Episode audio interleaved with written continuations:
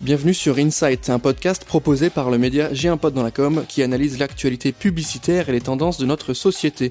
Nous allons décrypter ensemble les différentes mécaniques créatives qui permettent de passer de l'idée à l'action. Et dans ce nouvel épisode, on va se parler de transformation digitale des entreprises et plus précisément des TPE-PME.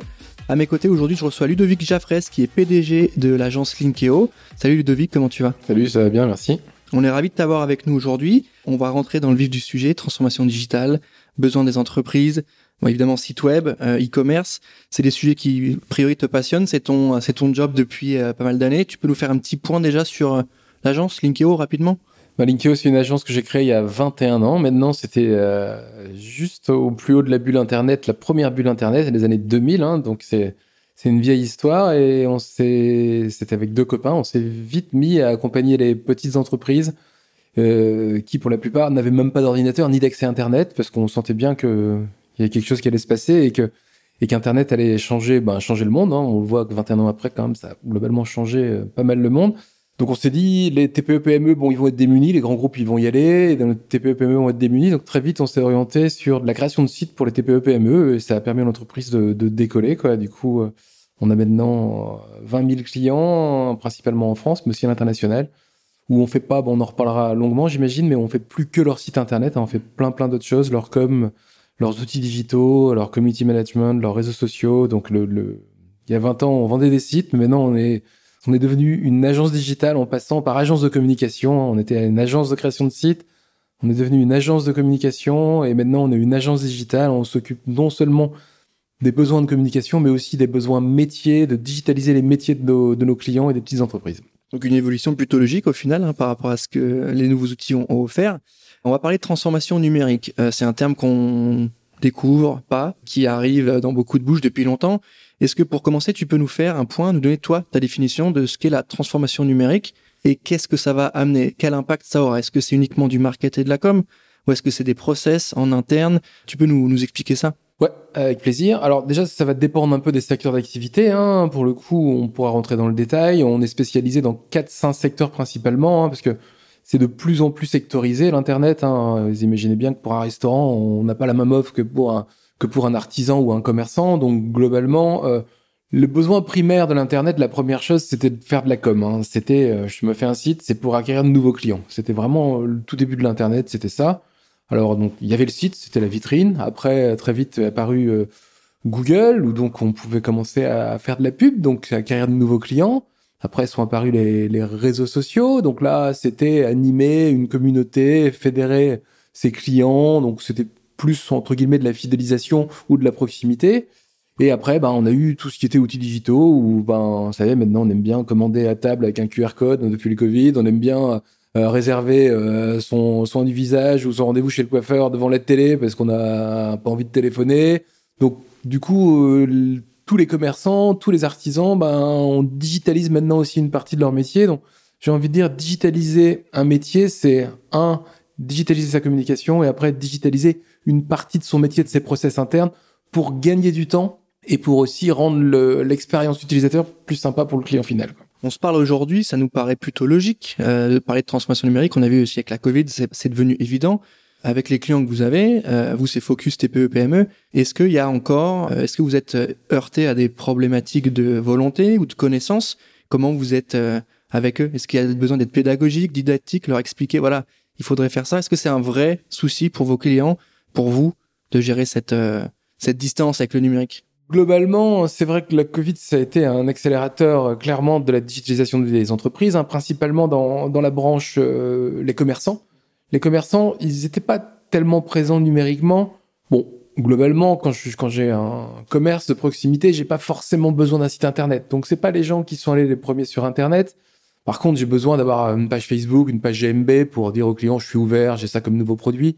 Donc ils avaient une digitalisation qui était plutôt au niveau des réseaux sociaux, animer une communauté. Et donc effectivement, la Covid, ça, ça a accéléré la chose. Ils se sont rendus compte qu'il fallait qu'ils aillent un peu plus loin, qu'ils proposent des services de click and collect, des services de gestion de rendez-vous en ligne, de différents services pour faciliter la vie de leurs clients, respecter toutes les mesures de distanciation sociale. Donc certaines choses qui, rentrent dans les mœurs des clients petit à petit. Hein. Et donc globalement, oui, ça a été un vrai, accélérateur, surtout pour les commerçants. Les artisans, ils en avaient déjà conscience. Hein. Les artisans, globalement, ils en ont pris conscience avec la, fin des pages jaunes. Parce que les artisans, ils étaient présents sur les pages jaunes pour acquérir de nouveaux clients. Google est arrivé, donc ça a tué les pages jaunes. Hein. Il y a, je sais pas si vous savez, mais il y a plus d'annuaire papier, c'est fini. Donc les artisans, ils ont été obligés de communiquer pour acquérir des clients. Donc ils, ils, sont allés de force sur Internet, ils n'avaient pas le choix. S'ils passaient pas de page jaune à Google, bah, bah ils mouraient quoi. Donc globalement, ils mouraient. Ils n'avaient plus de nouveaux clients. Donc pour le coup, ça fait un moment eux qui sont qui se sont digitalisés. Ils ils ont pas eu le choix. Les commerçants et tout ce qui est service à la personne, c'est arrivé un peu plus tard, mais du coup la Covid ça a été un vrai vrai accélérateur. Est-ce que sur la relation que vous avez avec vos clients, vous avez senti une certaine maturité On va prendre le avant après Covid. Hein. Est-ce que avant il y avait des réticences ou ça commençait à venir? Est-ce que après Covid il y a eu bon ok, euh, on a compris. Si on n'est pas là physiquement, on fait plus trop de business. Est-ce que vous avez senti une évolution des mentalités? Oui, il y a clairement une évolution des mentalités. Hein. C'est le contact est plus facile. Hein. On est une agence, on fait de la prospection comme tout le monde, donc euh, quelquefois les gens ils veulent pas nous recevoir. On a vraiment senti que les gens étaient plus ouverts, plus à l'écoute des solutions, à savoir ben, qu'est-ce qu'on pouvait apporter à leur business, euh, que ce soit en termes de com, en termes d'outils métiers. On voit vraiment que les TPE PME ils sont ils sont plus ouverts. Alors maintenant aussi la société a 21 ans. Hein. J'ai envie de dire, on est en train de rentrer dans une population qui est les artisans et les commerçants, ils commencent à être digital natifs aussi, hein, donc ils sont forcément plus sensibles à tous les outils digitaux. Ils sont tous sur euh, tous sur Facebook ou sur Insta. Ils ont ils sont ils maîtrisent et ils le veulent. Donc quand ils ont leur société, ils veulent aussi être présents sur Internet. Donc on sent cette différence hein, avec le le temps qui passe. Forcément, ben, les artisans, les commerçants, les entreprises, elles sont plus connectées et, plus digital natives. Quoi. Donc il y a une vraie différence et, et la Covid, clairement, ça a permis de d'accélérer cette prise de conscience. Oui, non, je, je peux pas me dire, il y a dix ans, on avait encore des mecs qui vous disaient, ah non, mais Internet, laisse tomber, ça sert à rien, quoi. Moi, c'est le bouche-oreille qui fonctionne. Ça, globalement, de moins en moins, quoi. globalement, de moins en moins, quoi. Est-ce qu'il y a aussi un sujet sur le, le, budget? Parce qu'on parle à des gens qui, euh, sont pas forcément euh, à l'aise avec le sujet du budget, ça va leur coûter de l'argent. Comment vous leur expliquez que c'est pas que de la com, ça va plus loin, ça a un impact direct sur le business, en tout cas ça peut en avoir quand c'est bien fait, parce que c'est vrai que quand on est patron d'une PME, on se dit bah non, je vais peut-être recruter un sales ou un bizdev. Et la com, bah, s'il me reste un peu de budget, je vais le faire après. Comment vous arrivez à retourner, leur expliquer qu'il y a besoin, c'est un investissement, il faut prendre conscience? Alors, ça dépend des objectifs du client. Hein. C'est pour ça qu'on a, on a quand même, nous, des conseillers en communication. On est très connecté humain. ce qui est un peu antinomique, c'est qu'on vend du web, mais on le vend, on le vend avec, avec des hommes parce qu'il y a un vrai besoin de pédagogie hein, pour pour leur expliquer exactement aux artisans. Et souvent, vous avez les patrons en direct. Ah, on a les patrons en direct, euh, donc on essaie de voir quels sont leurs besoins et comment nous on peut y répondre au maximum. Alors il y en a qui vont avoir un besoin de visibilité, de réassurance parce qu'ils ont un portefeuille client qui est important, ils n'ont pas forcément besoin de nouveaux business, donc du coup un site pour rassurer en mettant en avant toutes les prestations qu'ils ont fait, ça va leur suffire. Puis les gens qui vont se lancer ou les gens qui ont besoin d'accroître leur chiffre d'affaires, là pour le coup bah ils vont devoir ils vont devoir investir. Donc là pour le coup bah on n'est pas magicien pour investir euh, ben faut qu'on achète de l'espace dans Google. Alors maintenant il commence à y avoir Facebook, mais donc globalement bah euh, on est agence Google, hein, on est premium partner, c'est-à-dire qu'on a une relation privilégiée avec Google et on a des gens qui sont capables d'optimiser vos campagnes euh, sur euh, Google pour générer du lead. Quoi. Donc là, ça dépend beaucoup des secteurs d'activité. Hein. Il y a des secteurs qui sont extrêmement concurrentiels, hein, où un lead, ça va coûter 100, 200, voire plus d'euros.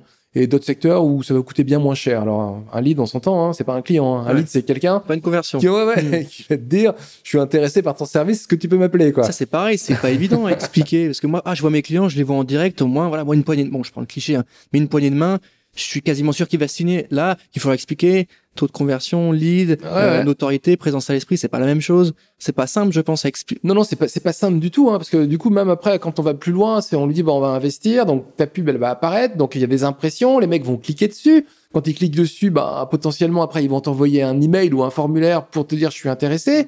Et donc, au final, entre le nombre de gens qui vont voir ta pub et les personnes qui vont t'intéresser, bah, on lui dit, bah, t'en auras, si t'es bon, t'en auras un ou trois sur 100. Donc, il faudra que tu payes 100 pubs pour que tu en aies un ou trois qui te contactent. Et après, si t'es bon, toi, tu vas en signer un sur trois. Et si t'es pas bon, bah, tu vas en signer un sur 10. Mais ça, ce sera pas de notre faute, quoi. Mm, Donc, mm. du coup, c'est de la pédagogie, ça a expliqué. Effectivement, nous, on est en agence de communication, on fait qu'une partie du boulot. On fait pas tout. Nous, ce qu'on va faire, c'est, on va rendre la mariée belle, hein, histoire qu'elle trouve son conjoint. Mais après, il faut qu'il fasse le, faut faire le boulot aussi. Ça vous prend du temps, ça, cet aspect pédagogie là? Ça vous prend combien de temps à peu près en termes de pourcentage? Ouais, ça prend du temps de découvrir bah, la découverte des besoins du client. Enfin, c'est bah, c'est beaucoup de questions. Ça, c'est depuis quand vous avez votre activité euh, C'est quoi euh, votre secteur C'est quoi vos besoins? Est-ce que vous avez besoin de développer votre chiffre? Est-ce que vous avez une communauté? Est-ce que vous voulez l'animer? Est-ce que vous voulez fidéliser? C'est beaucoup de temps pour euh, la découverte, pour voir après, ben, voilà ce qu'on a comme produit. Si tu veux répondre à tel besoin, tel besoin, tel besoin, ben, après, il faudra mettre ça comme budget. Enfin, typiquement, il y a des ordres de grandeur. Euh, quand on est un artisan, c'est-à-dire dans, le bâtiment, et quel que soit le secteur, hein, qu'on veut investir sur Google pour faire de, l'acquisition de business, hein, si on n'a pas 400 ou 500 euros de budget à investir tous les mois, c'est pas la peine. C'est très déceptif. Donc, il faut qu'ils en aient conscience. Parce qu'on dit, si tu nous donnes 100 ou 200 euros, tu auras un site, un peu de maintenance, un peu de pub, mais tu auras peut-être un client tous les 2-3 mois. Si tu veux vraiment être sûr que ton investissement te rapporte euh, des clients, bah, il faut que tu aies suffisamment de leads. Donc, du coup, il faut investir. Mais première question, un peu, un peu euh, bête, mais en même temps, en termes de business pour l'agence, pourquoi se focus sur les TPE-PME, sachant qu'il y a des problématiques de réflexion, de maturité, de budget, on vient de le dire c'est quoi? C'est la, l'envie de faire passer ces gens-là vers le numérique et de les accompagner? D'un point de business, est-ce que c'était rentable au début? Est-ce qu'il y a eu pourquoi se focus sur ces sujets Alors ouais, déjà pas plutôt aller vendre un gros site à Renault à 100 k. Euh? C'est pas c'est pas le même métier. Ce qui, ce qui est marrant, c'est que déjà euh, j'aime accompagner les entrepreneurs parce que pour le coup, je suis entrepreneur. Donc il y a ça aussi, il y a, la vision, la passion. J'aime accompagner les entrepreneurs et j'ai toujours voulu accompagner les boîtes sur le digital. Ça vraiment assez satisfaisant de leur dire ok, je vais aider quelqu'un. Il y a des vraies réussites, hein, des, des clients, enfin qui sont clients depuis 20 ans, certains chez nous, hein, parce que bah, l'Internet, ça a changé leur business, ça a changé leur vie. Et donc, c'est très sympa de se dire, OK, eh, ben, j'aide des mecs à, déjà, un, à améliorer leur, euh, leur rentabilité, leur entreprise, à la développer et aller sur le digital, alors que seuls, ils auraient été totalement incapables. Donc, du coup, c'était un peu cette, volonté. Et la, et la deuxième, c'est que c'était assez challenging. On sentait dès le début que si on faisait bien le boulot, ben on, a, on arriverait à faire un truc qui, qui serait euh, difficilement reproductible, c'est-à-dire on, on, a quand même, nous, industrialisé le business de la communication. Comme je dis aux gens, on est plus proche d'une usine Renault que d'une agence de com classique. Nous, euh, on a découpé la création d'un site, il y a une douzaine de métiers, hein, entre le, les graphistes, les intégrateurs, les rédacteurs, les gens qui gèrent les campagnes, les contrôles qualité, les community managers, les traffic managers. Il y a une dizaine de personnes qui vont bosser sur un site, qui vont bosser ensemble. Donc du coup, en fonction des stratégies de communication qu'on va mettre en place, eh ben ils vont bosser, ils vont bosser de concert et ils sont spécialisés dans leur tâche, donc ils vont être experts, ils vont la faire bien et on arrive comme ça à faire des ben, des sites de façon extrêmement efficace et à avoir des prix qui soient extrêmement compétitifs. Donc on s'est dit quand même au départ, on sent bien que si on arrive à avoir du volume, on va réussir à faire quelque chose qui sera bien et difficilement copiable quoi. Donc c'était euh, à la fois une volonté d'aider mais une volonté aussi de se dire OK, on peut peut-être créer un truc qui sera dur à battre. Quoi. créer un modèle, surtout aujourd'hui quand on voit le modèle de l'agence classique, qui est un petit peu du plomb dans l'aile.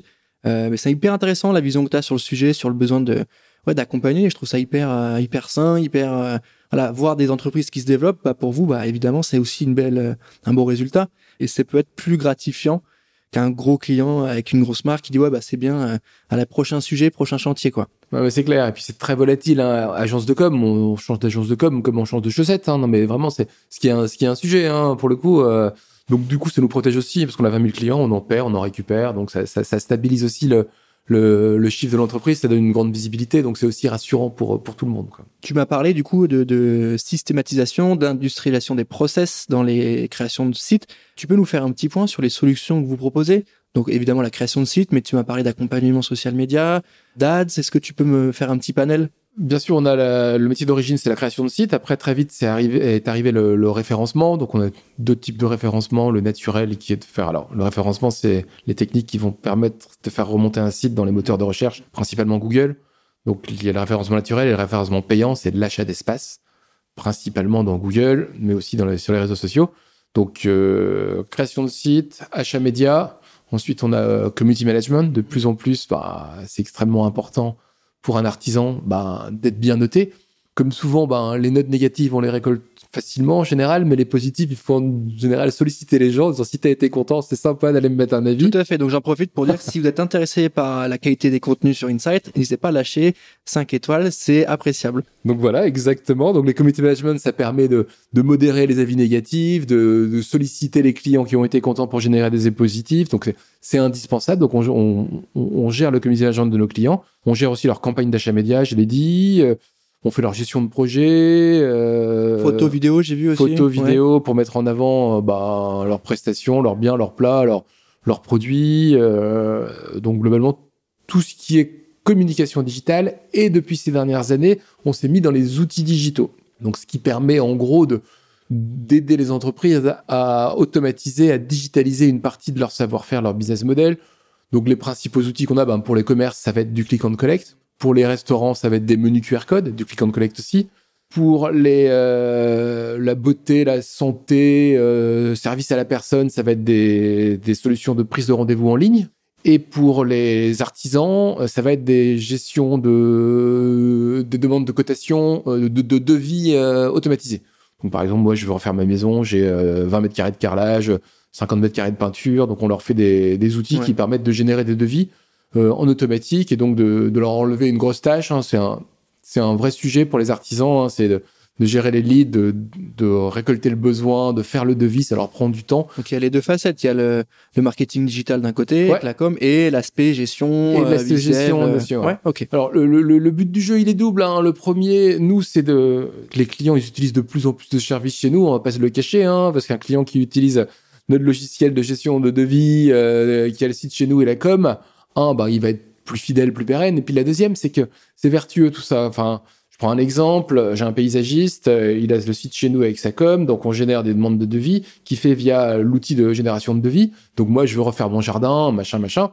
Bon, il peut euh, gagner un devis une année, le perdre, mais par contre, toutes les demandes, il aura en base. Et donc un an après, il peut dire au client, écoute, l'année dernière, j'ai perdu le devis, il y avait la gestion de ton jardin, est-ce que tu es content de ton prestataire actuel, est-ce que tu veux me redemander un devis? Tout ça, ça va lui permettre de collecter de la donnée parce que la prochaine grande histoire pour les TPE-PME, hein, c'est comme tous les grands groupes, hein, c'est la gestion de la donnée qu'ils ont collectée. Comme. Ils s'en rendent pas bien compte encore les gens, mais on voit bien, je vous le disais tout à l'heure, c'est de plus en plus cher euh, de collecter de la donnée. Hein, un lead, ça peut, je te disais ça, ça peut être 100, 200, 300, 400 balles. Donc du coup, le fait de garder de la donnée, ça permet cette donnée de la réutiliser et donc du coup la réexploiter et rentabiliser un peu le coût de cette donnée. Donc ça, c'est la prochaine grande histoire hein, des TPE-PME, c'est arriver à collecter de la donnée pour mieux connaître leurs clients et leurs prospects et pour pouvoir être plus efficace dans leur marketing et être plus profitable dans leur entreprise. Donc ils ont les mêmes problématiques exactement que les grands groupes. Hein, et donc du coup, ce que je disais au début, effectivement, d'agence de com, on est en train de devenir une agence digitale un globale pour les petites entreprises. Est-ce que tu vois, d'un point de vue plus macro, une différence entre le marché français je vais prendre en termes de e-commerce et de market digital le marché américain. Est-ce que tu vois une différence On a beaucoup tendance à dire que sur certains sujets, notamment de la transfo numérique, la France est un peu en retard. Mais en même temps, c'est un marché hyper créatif avec beaucoup d'entrepreneurs. Comment tu le perçois? Est-ce que tu perçois un retard? Si oui, à quel niveau? Mais en même temps, est-ce que tu vois des opportunités quelque part? Alors, du coup, on, a on, a des présences commerciales en, en, Australie, aux US et au Canada. En termes en termes de, de, maturité, je dirais qu'il n'y a pas de grande différence. Hein. Maintenant, en termes de communication digitale, c'est à peu près similaire. Hein. Les, artisans, les commerçants, ils ont à peu près la même maturité. Maintenant, les usages, en termes d'outils digitaux, il y a un peu d'avance peut-être dans les pays anglo-saxons. Les gens, ils sont un peu plus connectés qu'en France, mais c'est pas extrêmement flagrant. Hein. Je je dirais pas qu'il y a tant que ça de retard en, Europe. Hein. Même les Québécois vont dire que les Français sont en avance sur le Québec par rapport sur les outils digitaux. Donc, il y a pas. C'est des, des, marchés quand même qui sont assez, similaires. C'est des marchés assez similaires.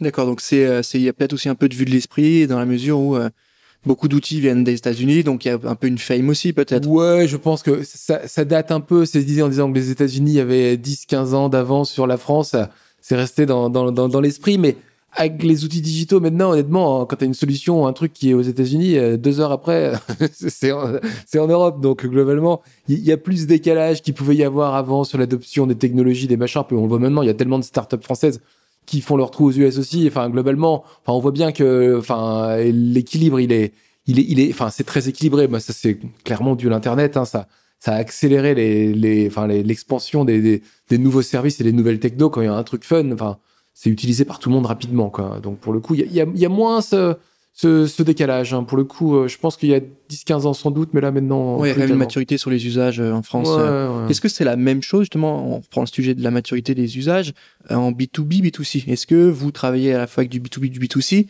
Est-ce que tu sens qu'il y a un type, une typologie d'entreprise qui est plus mature Peut-être qu'en B2B, sont, ils sont plus matures qu'en B2C ou pas parce que peut-être qu'en B2C ils ont les clients en direct du coup ils se rendent compte des nouveaux usages des nouveaux comportements. Alors nous on travaille qu'avec les professionnels. Nous on, nous on travaille donc en B2B exclusivement. Mais par contre nos clients certains ils travaillent en B2C et en B2B bien sûr. Ceux qui travaillent en B2C clairement la maturité euh, enfin on sait faire de, l'acquisition de, de, de leads de clients. En B2C c'est facile hein pour euh, pour l'artisan, c'est Google et pour du commerçant, c'est Facebook. Je fais simple, mais en gros, euh, c'est un peu plus compliqué que Un peu ça. d'Amazon aussi, c'est possible, un peu d'Amazon Oh, ouais. On fait pas beaucoup Non d'Amazon. Vous Non, non. bossez pas avec non, Non.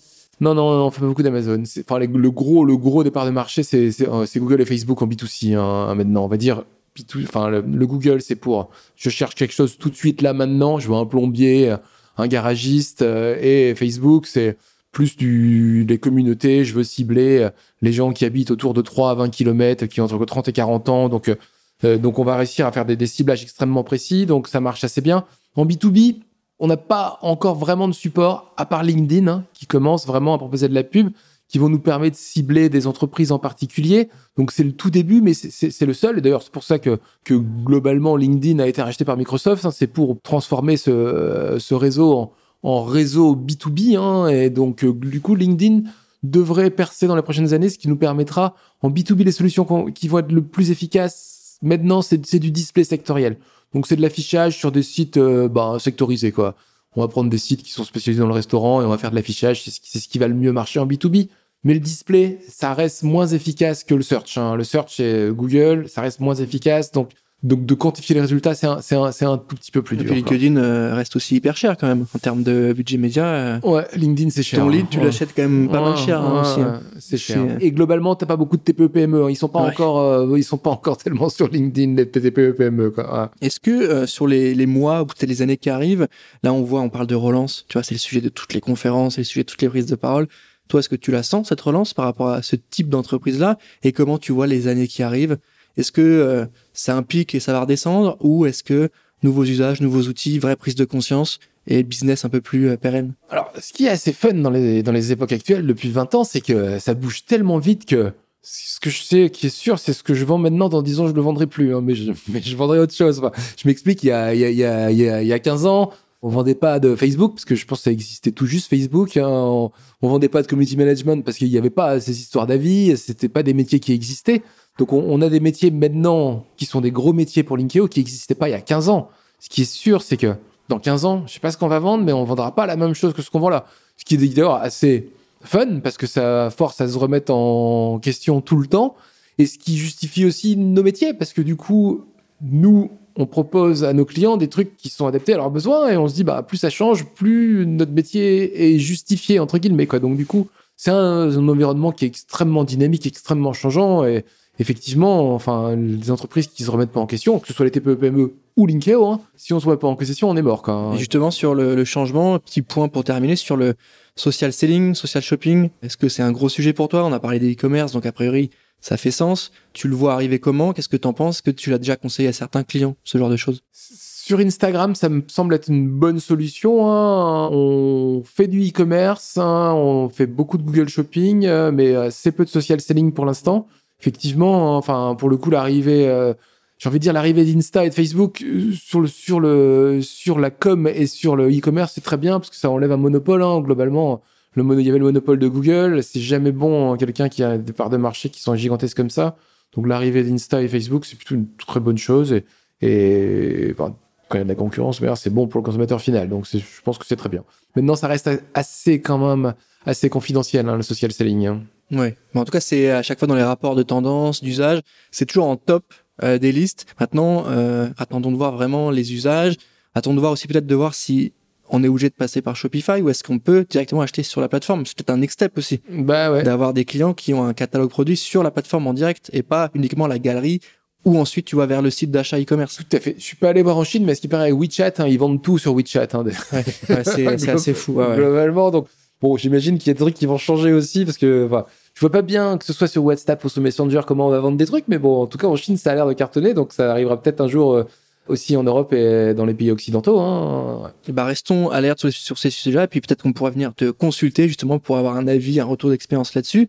Ludovic, on arrive à la fin de cet épisode. Merci d'avoir pris le temps de répondre à mes questions. Mais merci à toi, merci à toi. Toujours un plaisir. Merci à toi, merci à tous de nous avoir écoutés. On se retrouve très rapidement pour un prochain épisode d'Insight. À très bientôt.